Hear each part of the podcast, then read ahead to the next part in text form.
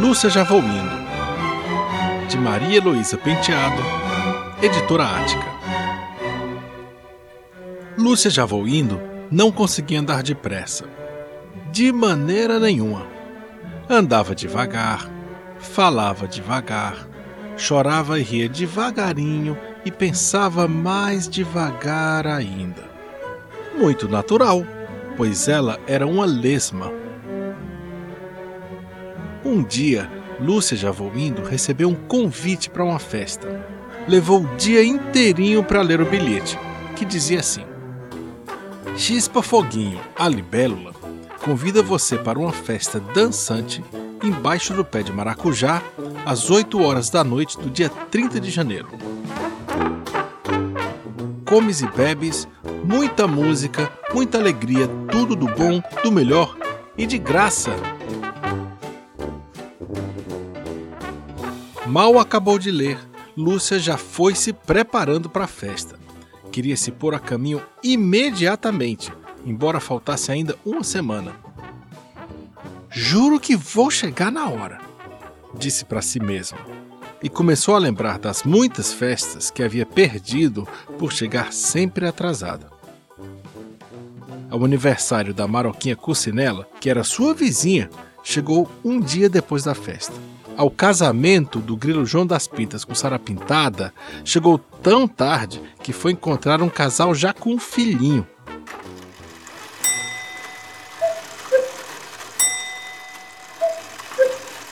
Nesse instante, o relógio da sala bateu três horas da tarde e Lúcia já indo teve um sobressalto. Pois não é que já perdera duas horas pensando naquelas coisas? E começou a se arrumar afobadamente pôs na cabeça uma peruca de cachinhos com um laçarote de fita cor de laranja e com isso perdeu um dia inteirinho. Encheu uma cesta com os brotinhos de alface para ir comendo pelo caminho e lá se foi mais um dia. Deu corda no relógio para que não parasse na sua ausência e outro dia perdeu. Só faltava fechar a casa e ela perdeu nesse serviço mais um dia.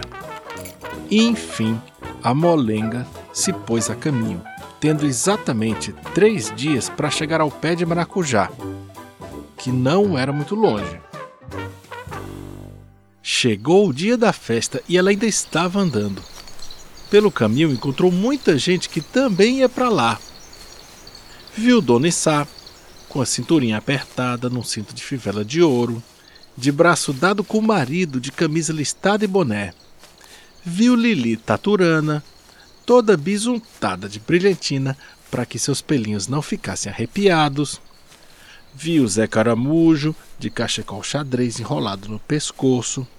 Viu as formiguinhas quem-quem numa longa fila, comportadas e quietinhas como meninas de orfanato a passeio no domingo.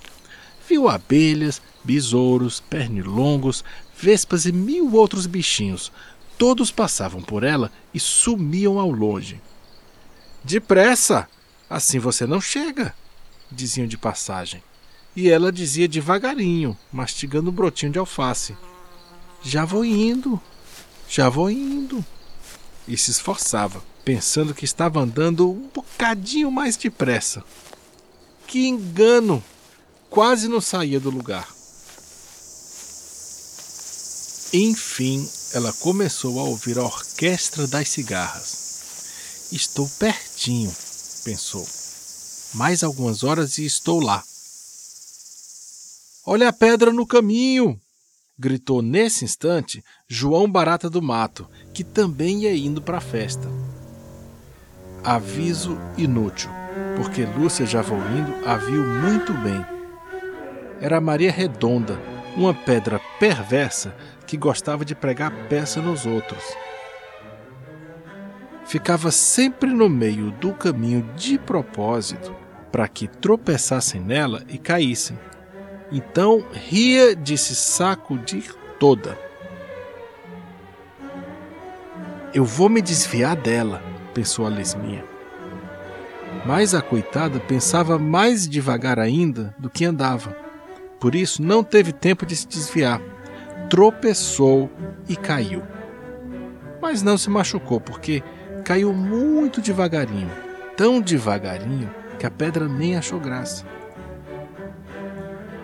Lúcia levantou-se, arrumou a peruca que se havia entortado na cabeça e foi buscar a cestinha que havia rolado longe. Nisso perdeu um dia e mais outro. Quando chegou ao pé de maracujá, não havia mais nem sinal de festa. A tão esperada, comentada e suspirada festa.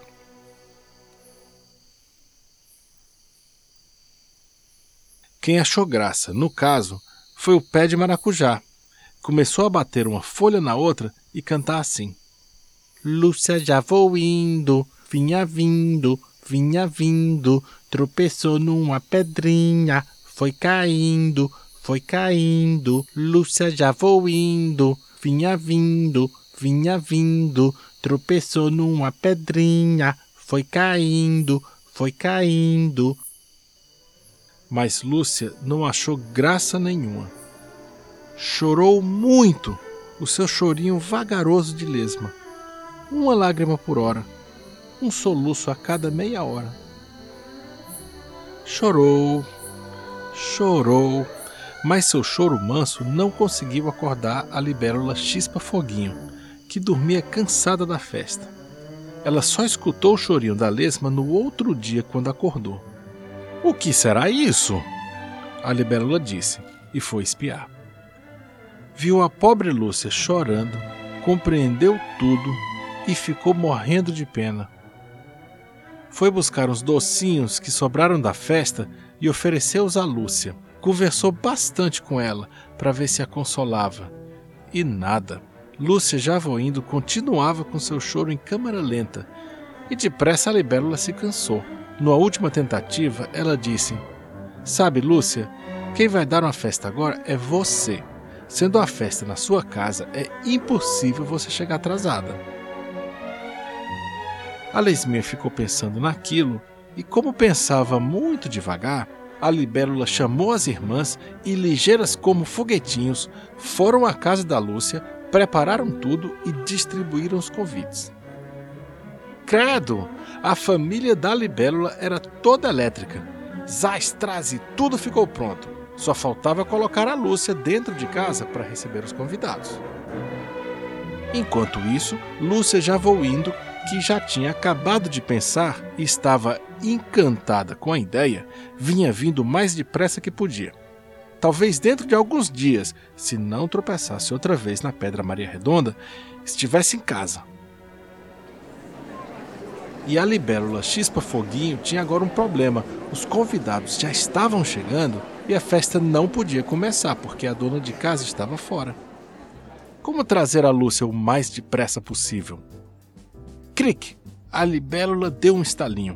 Já descobrira a solução. No abrir e fechar de olhos, explicou tudo às irmãs e foram buscar a Lúcia. Puseram a molenga em cima de uma folha de capim e vieram voando trazendo a folha pelos ares. Danadas como elas só, em dois minutos a lesma estava em casa. Isso apesar de ter caído da folha três vezes.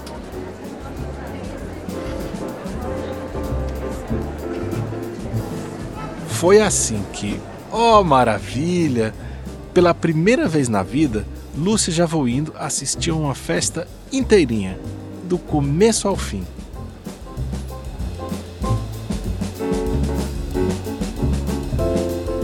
Lúcia Já Vou Indo, de Maria Heloísa Penteado, editora Ática.